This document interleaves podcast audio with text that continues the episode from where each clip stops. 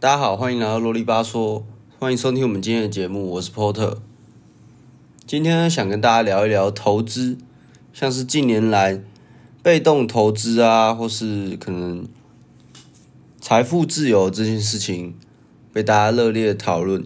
有越来越多人想着可能靠投资致富，或者是靠着被动收入啊，就可以在三四十岁就达成财富自由而退休。我相信很多人都有这梦想。那什么是财富自由呢？财富自由就是说你的被动收入，像是可能股票的利息、股利，或者是你有房子在出租的租金等等东西，你一切一个月什么事情都不用做的收入，会大过于你一个月所需要的开支。可能你这个月。股票啊，房租的租金收入是五万块，但你一个月可能只会花个三万块钱，那这样你就可以说算是达到财富自由的状态，因为你一个月不用怎么努力，你就可以净赚两万块钱。那要如何让自己的被动收入提高呢？最好的办法就是就是投资。那今天想跟大家介绍一个大多数投资人。入门级最好的投资方式，那就是投资 ETF。ETF 的全名是 Exchange Trade Fund，中文翻译就是可以在交易所买卖的基金，也叫做指数股票型基金。它的特点就是它把许多的股票组合而成，变成一个基金，而那个基金名单是按照指数的成分股所挑选。举例来说，全世界规模最大的 ETF 是标普五百指数。标普五百指数就是美国的前五百大公司所组成的指数。这五百个股票呢，按照一定的比例分配。ETF 的核心宗旨就是，既然没办法超过平均，那就想办法跟平均一样。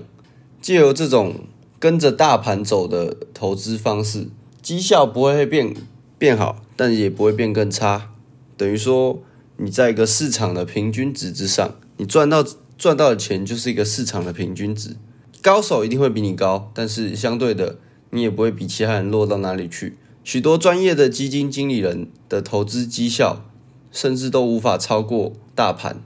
而在台湾呢，台湾的股票推出了零盘中零股交易以及所谓的定期定额制度，使得 ETF 的比重在近年来都有进一步的攀升，也有许多主题型的 ETF。像是你看好未来的科技啊，或是五 G 的发展，甚至是电动车的发展，都有不同的热门产业的 ETF 可以让你投资。你相信什么东西在未来是有前景的，或者是说你自身就是开一台电动车，或是你自己在使用五 G 网络，那你就可以考虑投资这间公司，投资这类型的 ETF。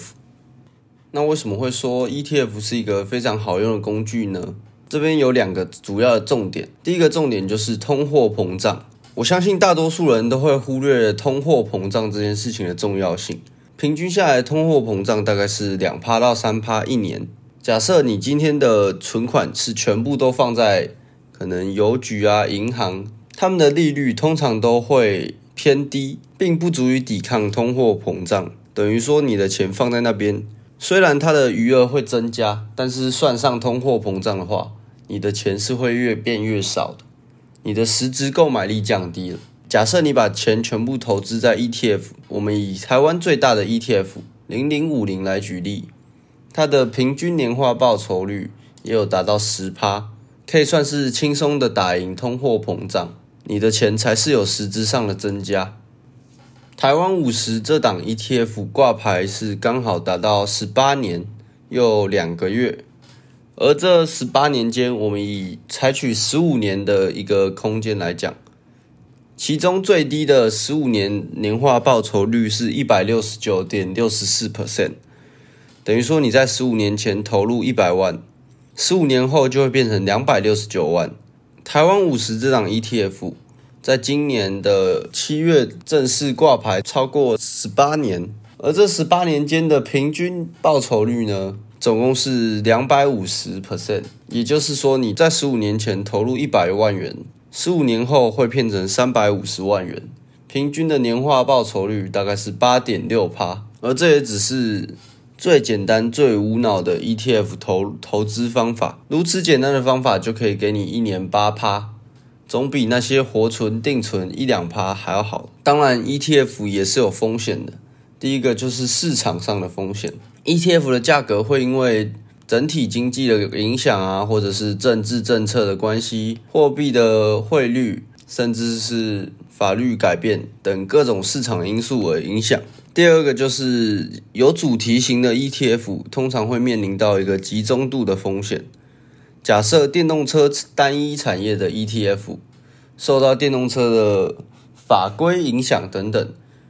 突然所有国家决定一致禁用电动车，那我相信电动车的 ETF 是不会有很好的绩效的。第三个就是追踪误差的风险。追踪误差，前面有提到，ETF 的追踪名单通常都是台湾前五十大的公司，会产生追踪误差的原因，可能就是 ETF 还是会有需要支付一定的基金经理费以及管理费。再就是，如果投资别的国家、别的地区的 ETF，就必须又要有汇率啊等等不同的货币汇率差的误差，也是造成追踪误差的一个风险。再说一下股票与 ETF 的比较。股票呢，通常都是主动投资人所选择的，会操纵可能多个股票，然后去自己选择进场以及出场的点。而 ETF 就是完全的被动投资，根据 ETF 本身设定的追踪目标去追踪，不会有经理人手动去操作的部分。再来，ETF 还会多一个年管理费。通常是零点一到零点二趴，然而绩效呢，就是看主动投资以及被动投资的差异化，而购买方式也有很多。ETF 的购买方式有定期定额，每隔固定一段时间就买进一笔固定的金额，这种投资策略是相当稳健，而且你的报酬率也会跟着大盘走，是非常好用的工具。再就是你自己手动去送出委托单。你可以自己选择你想要的点位进场，也可以选择自己想要的点位出场。假设今天你听到市场正在大跌，那就是你进去捡便宜的好时候了。这边来简单的总结一下 ETF 拥有的优点以及缺点。ETF 就可以用很便宜的成本去分散你的投资，你可以买进许多国家的股票，或是债券，或是外币等投资商品，不用受到单一公司的绩效影响。可以降低你自己的风险，然后也可以让你的投资组合里面具有一一定的波动性。而且 ETF 是被动投资的，非常适合长期持有。你只要努力的把它抱着，你就可以得到一定的报酬，并且是会等于平均的市场报酬的。再来，ETF 的买卖更方便，而且交易成本也比较那些主动型的基金还要来得低许多。那它的缺点就是因为绩效就是跟指数一样，所以你就是会只会获得固定的绩效，可能一年五趴，一年八趴，但这种报酬率有时候会满足不了一些目标设定的比较高的人，有一些人可能觉得一年就是要赚到个五十趴，那这些人可能就不适合购买 ETF，然后还有一些 ETF 本身的内扣成本、内扣费用是会比较偏高的。等于说你一年也是什么都不做，就跟通货膨胀一样，就要被扣掉两到三趴的费用。那这些费用来对你来说就是一个影响绩效的大问题。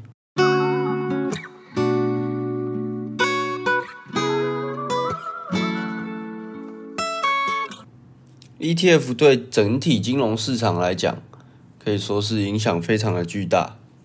越来越多人加入 ETF，使得 ETF 的整体指数规模都变得相当的巨大，而且什么东西可能原物料啊、不动产，甚至是虚拟货币，都会发生在 ETF 的市场上，使得整体市场具有更高的流动性。但是在这股被动投资的热潮背后，也是有产生一个泡沫存在。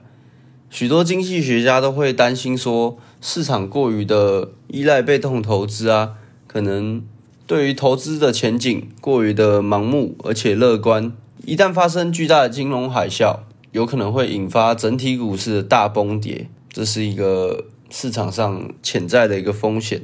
今天就介绍给大家一个投资上的工具，那希望大家在投资的过程中还是要理性，